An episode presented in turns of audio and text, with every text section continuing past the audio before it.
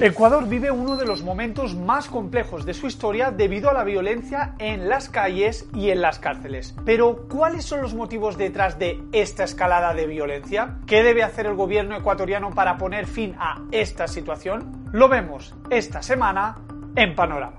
Antes de empezar, veamos qué está pasando. En los últimos días se registraron varios atentados violentos en tres provincias ecuatorianas. Como respuesta, el presidente ecuatoriano, Guillermo Lasso, decretó el estado de excepción en Guayas, Esmeraldas y Santo Domingo. He tomado la decisión de incluir en el decreto de estado de emergencia a la provincia de Santo Domingo, que ha sido también afectado por actos de terror como resultado, las autoridades ecuatorianas detuvieron a más de 600 personas relacionadas, según la versión oficial, con el narcotráfico. Y es que el tráfico de drogas se ha convertido en uno de los mayores problemas que enfrenta el país ecuatoriano. En 2022, Ecuador figura como el tercer país del mundo donde se incauta más cocaína después de Colombia y Estados Unidos, según la Oficina de las Naciones Unidas contra la Droga.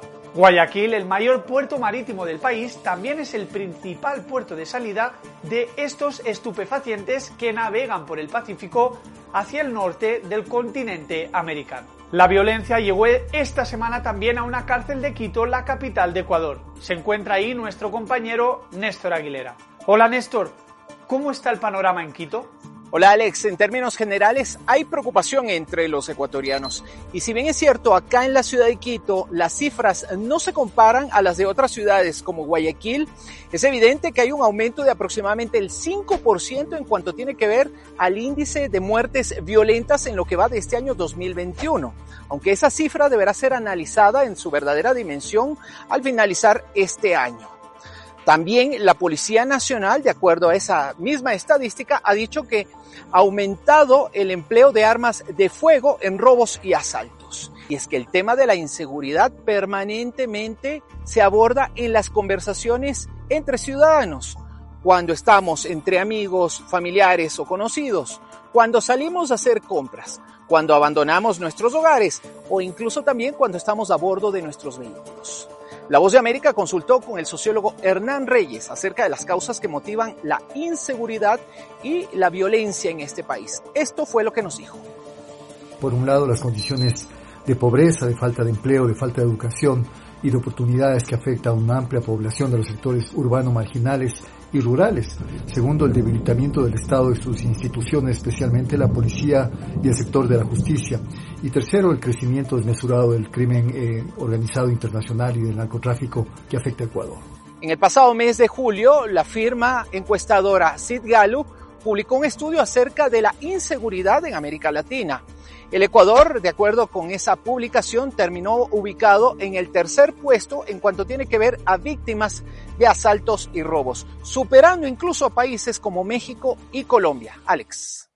La zona del Distrito Metropolitano de Guayaquil, el DMG, que comprende los cantones de Guayaquil, Turán y San Borondón, ha registrado este año 1.178 homicidios intencionales, más del doble que en 2021. La violencia también se ha visto exacerbada en la provincia de Esmeraldas, donde se ha hasta cuatriplicado el número de este tipo de homicidios en los últimos 12 meses. La ciudad de Esmeraldas también se ha convertido en la urbe con más homicidios por cada 100.000 habitantes. Es por eso que el Ministerio de Interior intensificó la presencia policial y militar en esa ciudad del noroeste ecuatoriano. Tenemos una fuerza ya de 2.100 policías, con los 200 que se incorporaron, más 1.400 militares, sin embargo se evalúa inclusive el tema de aumentar la fuerza de tareas. La seguridad no es solo una carencia en las calles ecuatorianas, sino que las cárceles han sido un escenario principal de esta escalada de violencia. Ecuador de hecho soporta una crisis carcelaria desde hace un par de años alimentada por el hacinamiento, la falta de presupuestos y las frecuentes reyertas entre grupos de reclusos que se disputan el control de estas prisiones. En lo que va de año, más de 100 reclusos han fallecido violentamente en las cárceles ecuatorianas y son más de 450 los asesinados desde 2020. Veamos la posición de la Policía Nacional de Ecuador frente a este panorama. Hay que tomar en cuenta que la gente que está encerrada es gente mala, está purgando una condena, que ha violentado los derechos de los ciudadanos de bien. Y nos focalizamos solo a prevenir los derechos de ellos.